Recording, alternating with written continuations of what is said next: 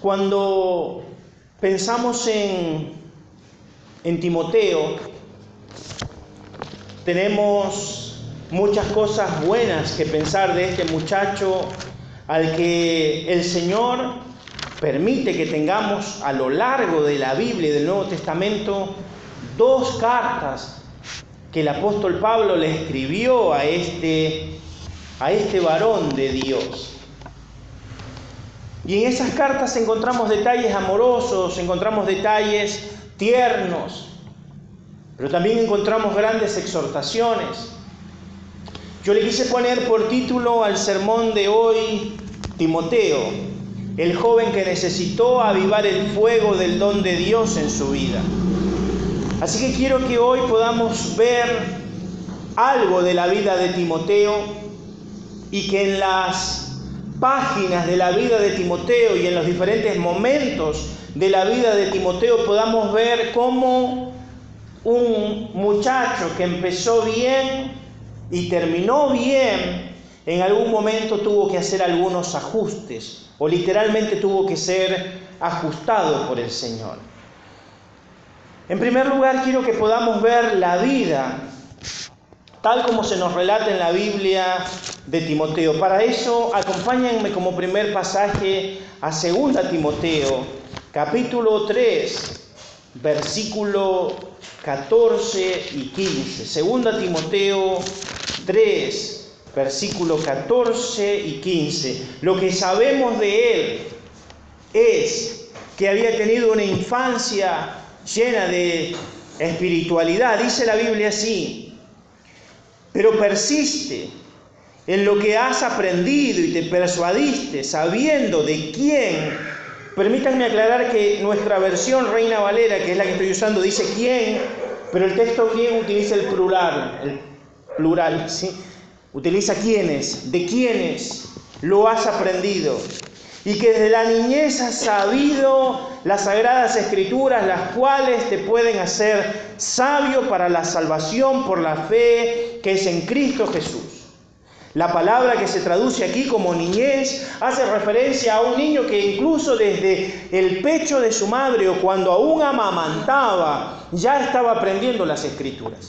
Miren si este hogar en el que nació Timoteo era un hogar donde era importante la escritura, aunque el padre de Timoteo era un gentil, era un hombre griego, la madre era judía, no vivían en Jerusalén, ¿sí? Vivían en la ciudad de Lastra, la actual Turquía. Es decir, estaban bastante lejos del templo, estaban más lejos que de donde venía Saulo, de Tarso, que está también casi llegando a Turquía.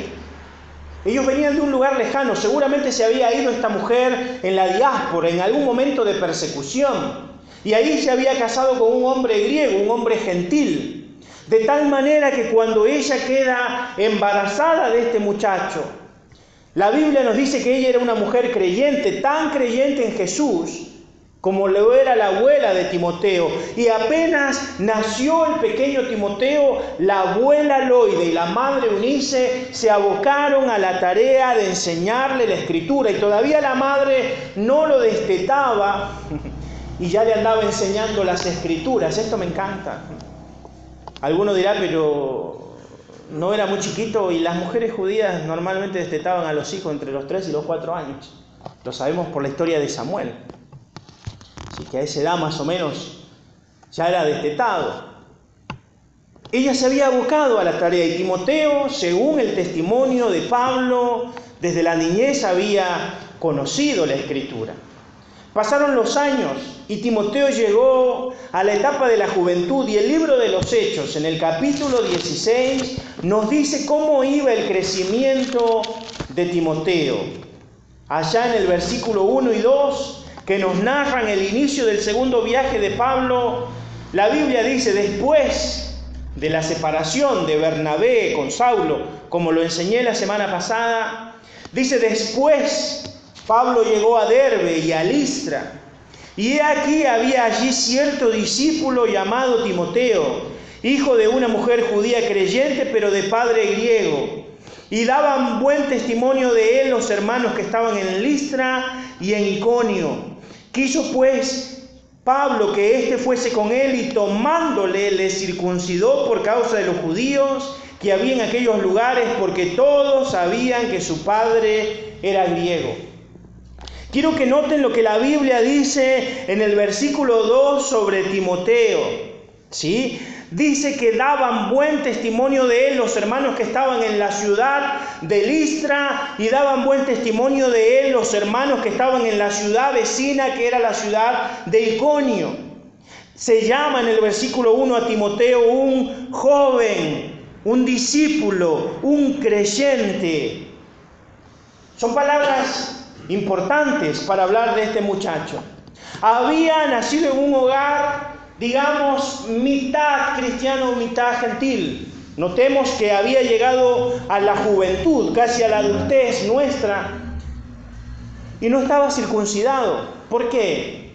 Al ser el padre griego, no tenía obligación de circuncidarle. Si hubieran sido ambos judíos, le hubieran circuncidado. Por otro lado, al ser la madre creyente en Jesús, no veía la circuncisión como algo importante y Pablo lo circuncida no porque considerase que la circuncisión era un mérito para la salvación, sino que al saber que su padre era un gentil y iban a moverse en el plano del ámbito de los judíos para que nadie tuviese tropiezo, Pablo dice, vamos a circuncidar lo circuncida y viaja con él. Se conocen allá por el año 51, donde Pablo está llevando su segundo viaje misionero y literalmente por 16 años casi ininterrumpidos, Timoteo se dedicó a servir a Pablo. Lo sirvió en sus viajes y lo sirvió en sus prisiones, de tal manera que llegó a ser un hijo en la fe de Pablo. La tradición rabínica decía que si un hombre le enseñaba las escrituras al hijo de su prójimo, ese muchacho pasaba a ser como un hijo del que enseñaba. Quiero que vuelvan a pensar en esto, ¿sí? La tradición rabínica decía que si yo le enseño las escrituras al hijo de mi prójimo, ese hijo pasa a ser como un hijo para mí. Pablo no lo ha ganado a Timoteo para Cristo, no lo gana. Lo conoce ya creyente, lo conoce ya discípulo, lo conoce ya de buen testimonio, pero lo adopta y lo toma como un hijo de tal manera que dice, Él es mi hijo amado. Y Pablo no andaba diciéndole esto a cualquiera. ¿eh? Recuerden lo que dije la semana pasada. Pablo acaba de decirle a Juan Marcos, tú no viajas conmigo. Pero ahora llega a la ciudad de Listra y se encuentra con este Timoteo, del cual siendo un jovencito, toda la comunidad dice, este es un buen creyente, es un buen discípulo, a pesar de que su padre es griego, al ser su madre gentil, este es un muchacho lleno de Dios. Y Pablo decide llevárselo con él y empezar a mentorearlo, empezar a discipularlo. De tal manera que un año después, Pablo está predicando el Evangelio en medio de su viaje todavía. Y nos dice Primera Tesalonicenses capítulo 3. Hoy van a mover un poco los dedos, solo un poco, no mucho, te los prometo. Primera Tesalonicenses capítulo 3, en el versículo 1. El apóstol Pablo les está escribiendo y les está contando lo que les había pasado. Pablo había llegado a la ciudad de Tesalónica y había habido tal oposición que los habían enviado a la ciudad de Berea para que escaparan. Pero los de Tesalónica también habían ido a Berea para perseguir a Pablo. Y Pablo empieza a irse y dice en el versículo 1 del capítulo 3 de Primera Tesalonicenses lo siguiente. Por lo cual, no pudiendo soportar más, acordamos quedarnos solos en Atenas. Y enviamos a Timoteo, nuestro hermano, servidor de Dios y colaborador nuestro en el Evangelio de Cristo para confirmaros y exhortaros respecto a vuestra fe. En fin, a fin de que nadie se inquiete por estas tribulaciones, porque ustedes mismos saben que para esto estamos puestos.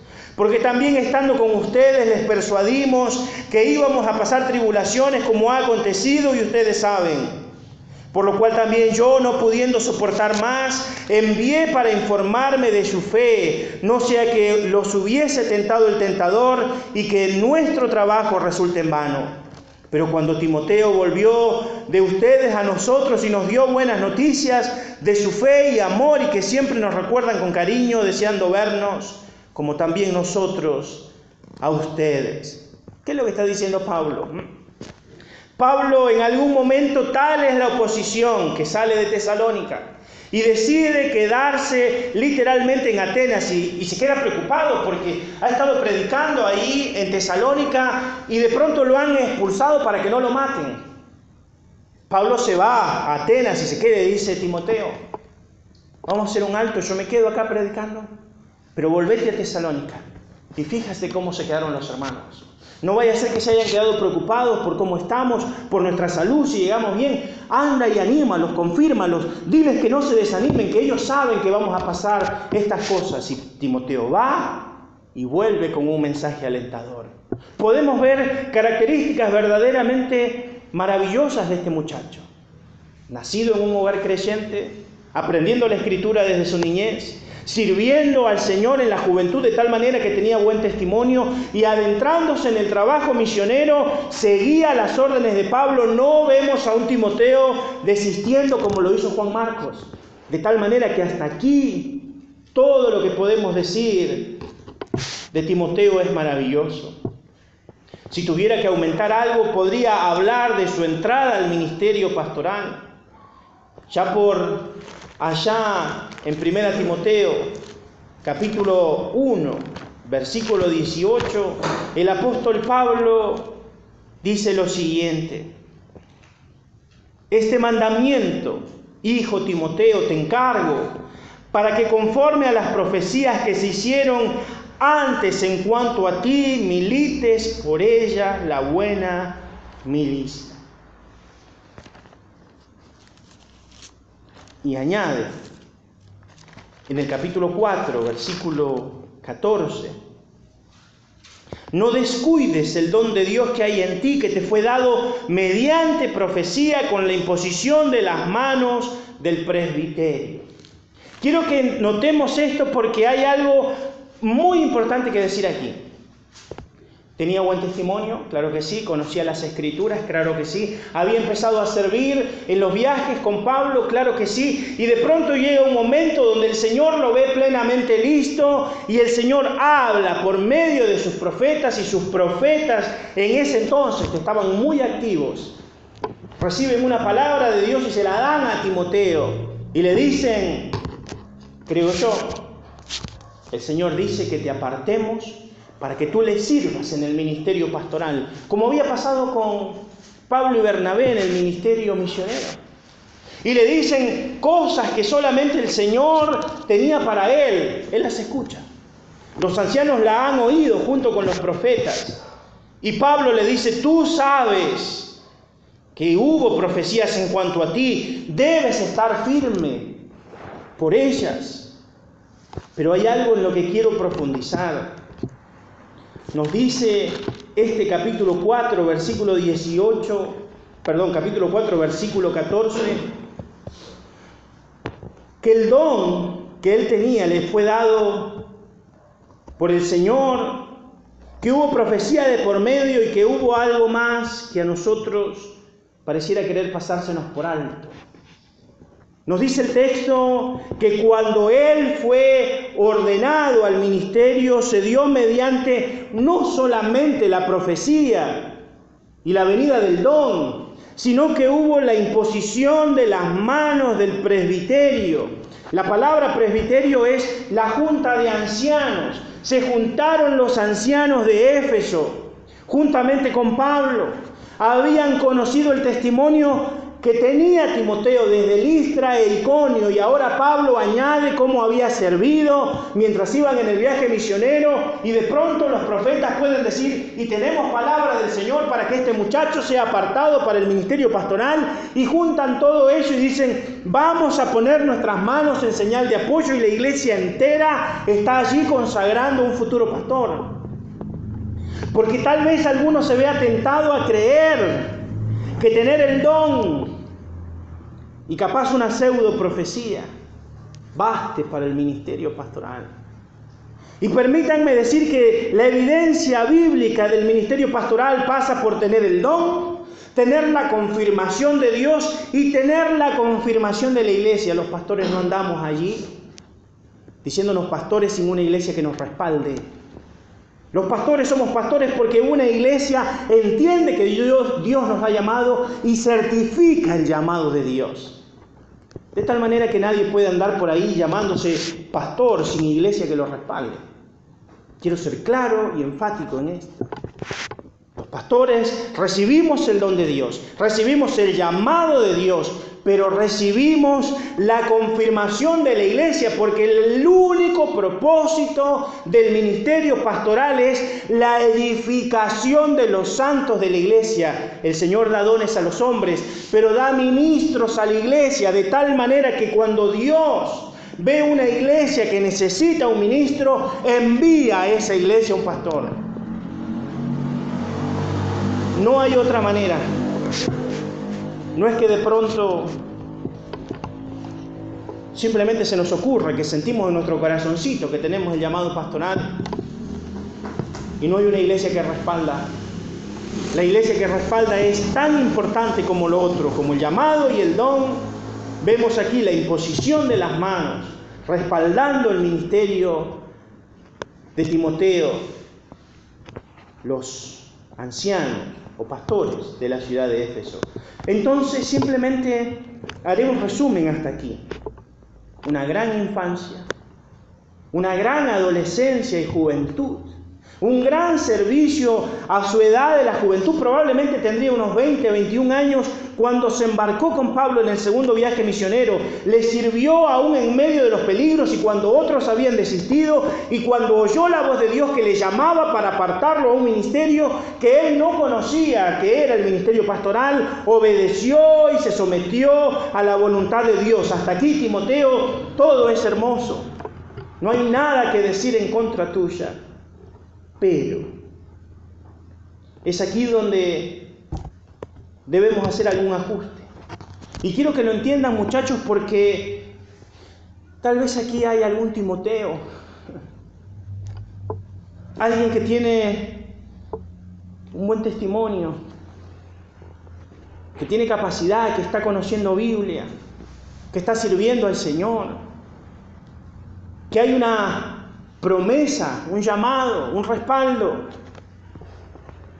una tarea encargada, pero aún así necesitamos oír algunas recomendaciones. La primera recomendación la vamos a hallar en este versículo 14 que acabamos de ver. Lo primero que Pablo necesita recordarle a su hijo amado y pastor sobre el cual él ha impuesto las manos en señal de certificación es el cuidado que tiene que tener acerca de su don espiritual. Versículo 14 dice, no descuides el don que hay en ti. No descuides el don que hay en ti. Dice el texto griego, me emelei. De ahí viene el nombre Amelia o Amelí. Se trata de, no comiences a descuidar el don. Eso es lo que se traduce literalmente. No comiences a descuidar el don. Pablo lo ve a Timoteo, Pablo le escribe ahora, Pablo está apasionadamente gozoso de que Timoteo sea un pastor en la iglesia de Éfeso, donde Pablo lo ha dejado, literalmente eso es lo que nos dice Primera Timoteo capítulo 1, versículo 3, te rogué que te quedases en Éfeso. Él está en la iglesia de Éfeso no porque se le antojó, Pablo un día le dijo, quiero que te quedes aquí en la ciudad de Éfeso y que te encargues del ministerio pastoral en Éfeso, Timoteo. Y ahora le escribe y le dice, Timoteo, desde la niñez conociste las escrituras. Tu adolescencia fue formidable, tu servicio ejemplar, tu testimonio impecable. El llamado fue un llamado real, hubo profecías que te fueron dadas, hubo un apoyo de la iglesia y mía, te impusimos las manos, ahora te debo decir, tienes que tener cuidado, no empieces a descuidar el don. Porque pareciera que llegamos a un punto donde ya al tener un lugar, un puesto, cierto nombre o título, los dones pueden quedar en un segundo plano. Y Pablo dice, no empieces a descuidar el don, Timoteo, has hecho una carrera impecable y ya estás en el lugar donde debes estar como pastor, ahora no descuides el don. No sientas que porque ya llegaste, ya no hay nada para hacer. Timoteo, ahora que eres pastor, mucho más debes cuidar el don. Y permítanme decirle, chicos, amados, que si tienen un don, no lo deben descuidar. No lo descuiden. Cada uno de nosotros debemos preocuparnos por entender a qué nos llamó Dios y en eso debemos invertir el total de nuestra vida. El total de nuestra vida. ¿eh? Si Dios te llamó a ser pastor, no quieras ser panadero. Dios te llamó a otra cosa. Nunca serás un feliz panadero, no tiene nada de malo serlo. Pero nunca serás un feliz panadero si Dios te llamó a ser pastor. Si Dios te llamó a algo, conságrate, sírvele y cuando todo vaya bien, esfuérzate por mantener el don. Esforcémonos por mantener nuestros dones impecables.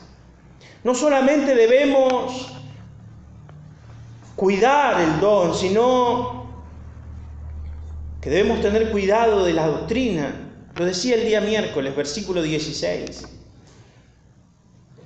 Ten cuidado de ti mismo y de la doctrina. Persiste en ello, pues haciendo esto te salvarás a ti mismo y a los que te oyeren. Pablo le dice, Timoteo, tú ya eres un pastor, Aviva el fuego. Entre tanto yo voy, ocúpate de la enseñanza, de la lectura, de la exhortación, pero te pido también que te cuides a ti mismo y que cuides la doctrina. Tu integridad es importante y tan importante como tu integridad es lo que tú conoces de la escritura. Manténla. Llegarán tiempos donde la doctrina empezará a ser atacada, donde soplarán vientos contrarios de doctrina. Tú debes estar firme. Vamos a ver y estamos viendo y viviendo tiempos donde la doctrina va pervirtiéndose. La doctrina no cambia, ¿eh? La doctrina es una, pero se va pervirtiendo.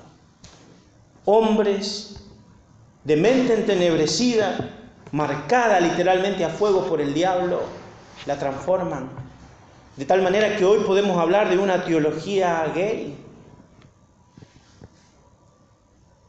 Pareciera que es normal. Mucho más si la iglesia gay se transforma en eso, una iglesia gay. Que puede tener un pastor gay. Y se naturaliza todo. La doctrina se pervierte. Es el tiempo donde nosotros tenemos, por un lado, que cuidarnos de esos constantes bombardeos. Porque permítanme decirles, chicos, que al igual que Timoteo, ustedes y yo vamos a ser constantemente bombardeados por toda clase de mal que intente apartarnos del Señor. Así que debemos cuidar de las amistades con las que frecuentamos, las charlas que tenemos, los lugares de ocio, los tiempos de ocio. Las pequeñas prácticas que se pueden transformar en un hábito y en una costumbre y al final un estilo de vida. Tenemos que tener cuidado de nosotros mismos. No puedes cuidar a otros si tú no te cuidas a ti mismo. Así que el primer llamado es cuídate a ti mismo. Dedícate a cuidarte. Capaz que este tiempo es para que lo entendamos así. Tengo que cuidarme a mí mismo. Tengo que empezar a cuidarme a mí mismo, protegerme a mí mismo, estar atento a quien me quiere dañar y aislarme de ese alguien o de esos alguien. Cuídate a ti mismo y cuida la doctrina. Cuida la palabra porque la palabra es lo único con lo que los jóvenes pueden limpiar su camino. Si tú no tienes palabra, tu camino no se va a limpiar solo. Necesitamos ser íntegros. Pablo le dice, persiste en ello. La palabra epimeneo significa insiste, permanece, persevera en cuidarte y persevera en cuidar la doctrina. No la descuides nunca. Esto es lo que debes hacer para que te puedas salvar y salvar a los que te oyeran. Un año más tarde de esta carta, el apóstol Pablo ve necesario escribir una nueva carta a Timoteo. Y le escribe añadiéndole a lo que ya le había dicho algo que él debía hacer. Segunda Timoteo capítulo 1, versículo 6. Ya simplemente al inicio Pablo le recuerda la fe no fingida que hay en él, la cual habitó primero en su abuela Loida y en su madre Eunice, y le dice, versículo 6, por lo cual, por la fe sincera, yo te aconsejo, te exhorto, te persuado a que avives el fuego del don de Dios que está en ti, y dice, por la imposición de mis manos. Hace un año atrás le había dicho Timoteo, no empieces a descuidar el don. Timoteo, no empieces a descuidar el don. Mira que ya eres el pastor de la iglesia de Éfeso. No empieces a descuidar el don. Un año después, Pablo le dice, Timoteo, te vuelvo a escribir y te digo, aviva el fuego del don. Hace un año te dije, no lo descuides. Hoy te digo, avívalo porque viene en picada. Porque aunque está vivo, y Pablo utiliza la figura de las brasas, aunque está vivo, ya hay una costra de ceniza arriba. Se ve ceniza. Está vivo, pero necesita un influjo de aire fresco, nuevo, renovado. Ponle más fuego a eso. No permitas que muera. Permítanme decirles, chicos, que el don de Dios que está en nosotros se puede empezar a opacar y opacar y opacar y opacar de tal manera que un día se vuelva invisible, casi muerto. Si nosotros lo descuidamos, y empezamos a dejar que el don se apague, el don se apagará. Permítanme decirles algo que es doloroso, pero conozco gente que está en la iglesia y que cuando antes servía al Señor tenía dones y servía y tenía gozo y hace años no sirve más. Y sus dones y su gozo no se evidencian para nada. Y ya no les importa. Simplemente hay una gran costra de ceniza a punto de terminar de apagar el fuego del don que un día Dios les dio y que no les ha quitado porque Dios no quita dones. Pero ese don está frío, casi apagado, es inútil en la obra, en las condiciones en las que está Pablo, es claro al decirle, aviva el fuego del don de Dios que está en ti. Y le da algunas cosas más, versículo 7. Porque no nos ha dado Dios espíritu de cobardía, sino de poder, de amor y de dominio propio. Por esto no te avergüences de dar testimonio de nuestro Señor ni de mí preso suyo, sino que participa de las aflicciones por el Evangelio según el poder de Dios que nos salvó. Pablo, en otras palabras, le está diciendo a Timoteo, no solamente te dije que no descuides, ahora te digo avívalo y te digo algo más. ¿Cómo es posible que pudieras llegar a avergonzarte? No te avergüences de dar testimonio del Señor, ni de mí, que estoy preso. Y esto es algo en lo que quiero ser enfático. Porque a cada uno de nosotros, eh, a cada uno de nosotros, hoy nos toca ser verdaderamente creyentes. Pero creyentes, hablando mal y pronto, que se la banquen, ¿eh? Que se la banquen hoy por la fe, que se banquen el ataque, la burla, el menosprecio de defender la fe. Porque es fácil decir hoy las barbaridades que la gente dice allá afuera. Es fácil meternos en la pavada donde todo el mundo cae. Es fácil decir, todo el mundo lo hace, ya no es tan malo como antes, no es tan problema. Hay que pararse y decir, yo me la banco. Vengan de a uno, yo voy a defender la fe. Y no hablo de defenderla a las piñas. Hablo de lo que la Biblia da a conocer como la defensa de la fe. La palabra griega es apología. La defensa de la fe. Tener argumentos para defender la fe. Pablo le dice a Timoteo, no te avergüences, Dios no nos ha dado un espíritu de cobardía, no te acobardes ahora. No te puedes acobardar ahora. Dios te ha dado un espíritu de poder, de amor y de dominio propio. Tú puedes salir adelante. No te puedes avergonzar. Aviva el fuego del don de Dios. Me pregunto, ¿qué habrá hecho Timoteo ante estas exhortaciones? Me pregunto si habrá avivado su don, si habrá dejado de avergonzarse, si verdaderamente cumplió su ministerio. ¿Qué es lo que el apóstol Pablo le dice? Cumple tu ministerio. Cumple tu ministerio. Está por allí. ¿eh? Cumple tu ministerio. Segunda Timoteo capítulo 4, versículo 5 le dice, pero tú sé sobrio en todo, soporta las aflicciones, haz obra de evangelista, cumple tu ministerio.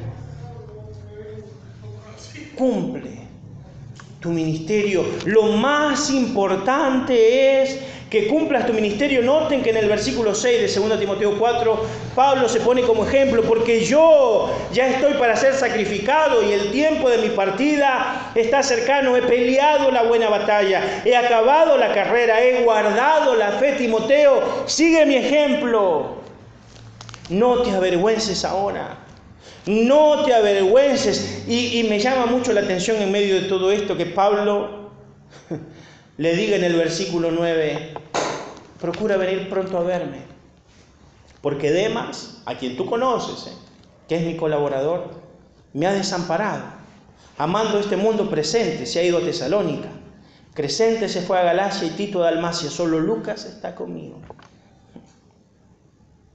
Y añade en el versículo 16, en mi primera defensa ninguno estuvo a mi lado, sino que todos me desampararon, no les he tomado en cuenta, pero el Señor estuvo a mi lado y me dio fuerzas para que por mí fuese cumplida la predicación y que todos los gentiles oyesen. Así fui librado de la boca del león y sé que el Señor me librará todavía. Por un lado le dice, debe sufrir y por otro lado le muestra la realidad del sufrimiento. Capaz termine solo, Timoteo, como estoy yo ahora, solo, con Lucas a mi lado, preso. Alejandro el calderero me ha hecho daño. Mi compañero de trabajo, Demas, me ha abandonado, me ha dejado tirado, se ha ido al mundo. Ni siquiera se ha ido a otra iglesia, se ha ido al mundo. Ha amado más el mundo que el servicio. Yo estoy solo. Y tal vez tú lo estarás. ¿Qué vas a hacer, Timoteo? Recuerda, Dios no nos ha dado espíritu de cobardía, sino de poder, de amor y de dominio propio. ¿Qué creen que hizo Timoteo? Creo que tengo dos respuestas para darles. En el año 68, esta carta de 2 Timoteo se escribe en el año 66. En el año 68 se escribe la carta a los hebreos. No sé quién sea su autor. Algunos piensan que es Pablo, lo cual es complicado porque Pablo le cortaron la cabeza en el 67, eso lo sabemos bien, y esta carta está datada en el 68. Pero en el capítulo 13, versículo 23, dos años después de que Pablo le dijera a Timoteo, no te avergüences, no te avergüences, leemos Hebreos 13, 23. Y el autor de esta carta cierra su epístola diciendo, sepan que está en libertad nuestro hermano Timoteo, con el cual si viniere pronto iré a verlos. Quiero que sepan que está en libertad nuestro hermano Timoteo. Es decir, que entre el año 66 que Pablo le escribe y le dice, no te avergüences, participa de las aflicciones, cumple tu ministerio, Timoteo debe haber tomado valor y coraje y haberse puesto en la brecha de tal manera que fue tan molesto para alguien que terminó cayendo preso y por la gracia de Dios ahora estaba libre. Pudo haberse avergonzado, pudo haberse abandonado, ante la tentación de dejar el ministerio pastoral difícil en la iglesia de Éfeso. Pudo haber abandonado al ver a su maestro y mentor, Pablo, entregar la vida bajo la espada romana. Pero no hizo nada de eso. Tomó valor, recordando que sabía las escrituras, que había visto la gloria de Dios. Y tomando coraje, decidió ir hasta la cárcel por causa del Señor. Y así termina nuestra referencia bíblica de Timoteo. Un Timoteo preso y libre. La pregunta es, ¿y después de que lo soltaron, qué hizo? Porque capaz que somos gallitos de pelea hasta que nos meten presos. ¿no? ¿Qué pasaría? Les pregunto. Como se lo dije el otro día a alguien, mientras le hablaba de la fe en un momento inapropiado, en medio de una cena de cumpleaños, un almuerzo de cumpleaños, empezamos a hablar de la fe de manera acalorada, defendiendo el Evangelio ante alguien que se llamaba ateo. Además está decir que la comida para otro momento y ese momento nunca llegó, pero era momento para hablar del Evangelio.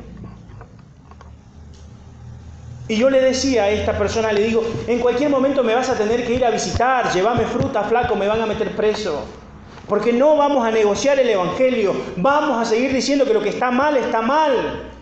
No podemos negociarlo, nos vamos a seguir parando a decir que el pecado es pecado, si está mal, está mal, llévame fruta. La pregunta es, ¿qué hacemos después de que, de que nos suelten? ¿Qué hará Franco? ¿Qué hará Gustavo? Matías? ¿Qué hará Belén? Emiliano? Si hoy vienen y nos meten presos y nos dan una buena paliza por causa del Evangelio y nos sueltan de aquí a una semana y nos dicen, miren que el próximo sábado vamos a volver a pasar por ahí y si los encontramos ahí, los volvemos a agarrar a palos y los volvemos a meter presos. ¿Qué vamos a hacer? Uy, pastor, hay que suspender el culto del sábado, ¿eh? Porque ya nos amenazaron que nos van a ir y nos van a agarrar y nos van a meter presos. Suena prudente, ¿no? La pregunta es, ¿suena prudente o suena cobarde? Porque bajo la falda de la prudencia muchos se han escondido en la cobardía de no querer tener el valor de anunciar el Evangelio tal como es, aun cuando cause molestias. Y permítanme decirle que esto no se negocia ni con la familia. Y si tu familia está equivocada ante la escritura, le dirás que está equivocada ante la escritura. No negociamos la escritura con nadie. Como alguien dijo una vez, este predicador, a quien el rey lo había dejado predicar y él había hablado del pecado del rey. Y el rey le dijo, por medio de un mensajero, mañana volverás a dar el sermón y cambiarás todo lo que dijiste. O yo te cortaré la cabeza.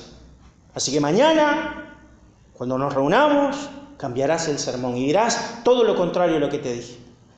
Al día siguiente, el predicador estaba allí, en su púlpito, teniendo al rey sentado en primera fila y dijo, el rey está delante de ti y debes decir lo que es correcto, porque la espada del rey está ante tu cabeza.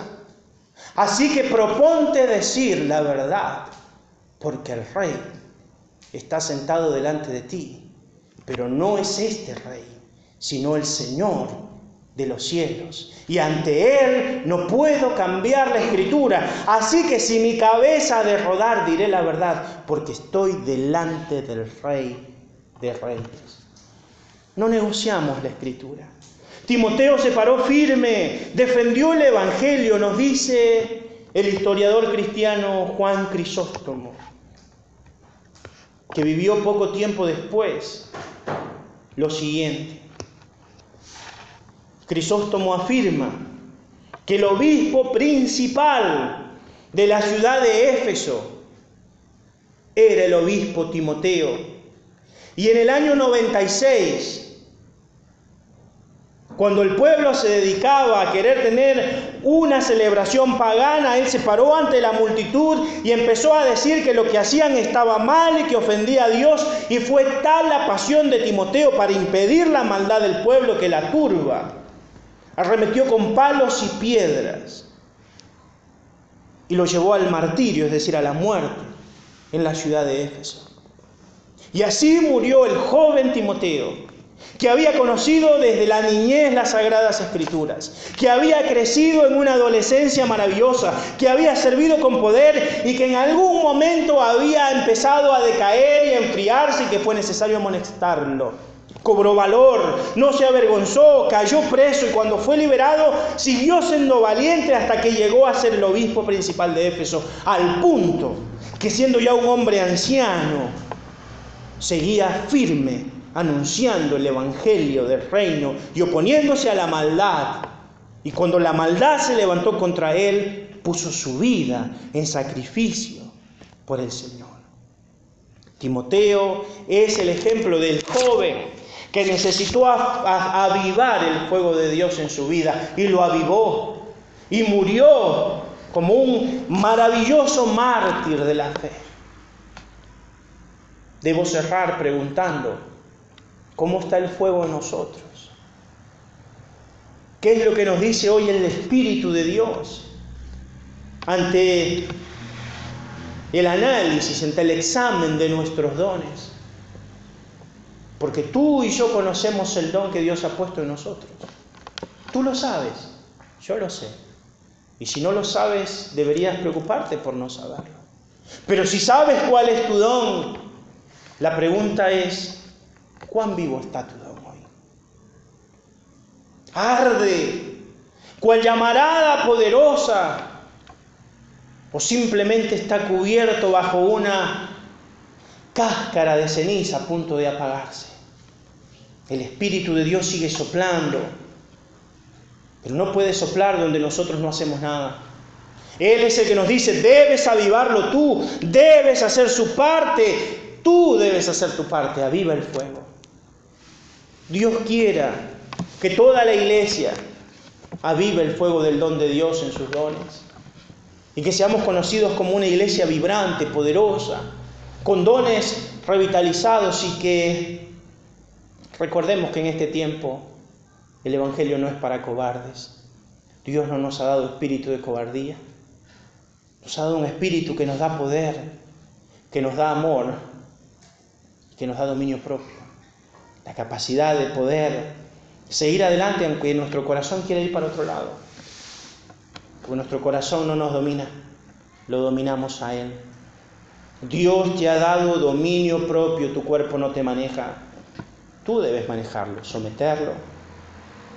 Y debemos buscar estar dispuestos a terminar bien la carrera. Pablo la terminó bien y Timoteo aprendió de él a terminarla bien y siendo ya un anciano, la terminó bien. Que el Señor nos ayude y que podamos poner esto en práctica. Oramos, pedimos la bendición del Señor.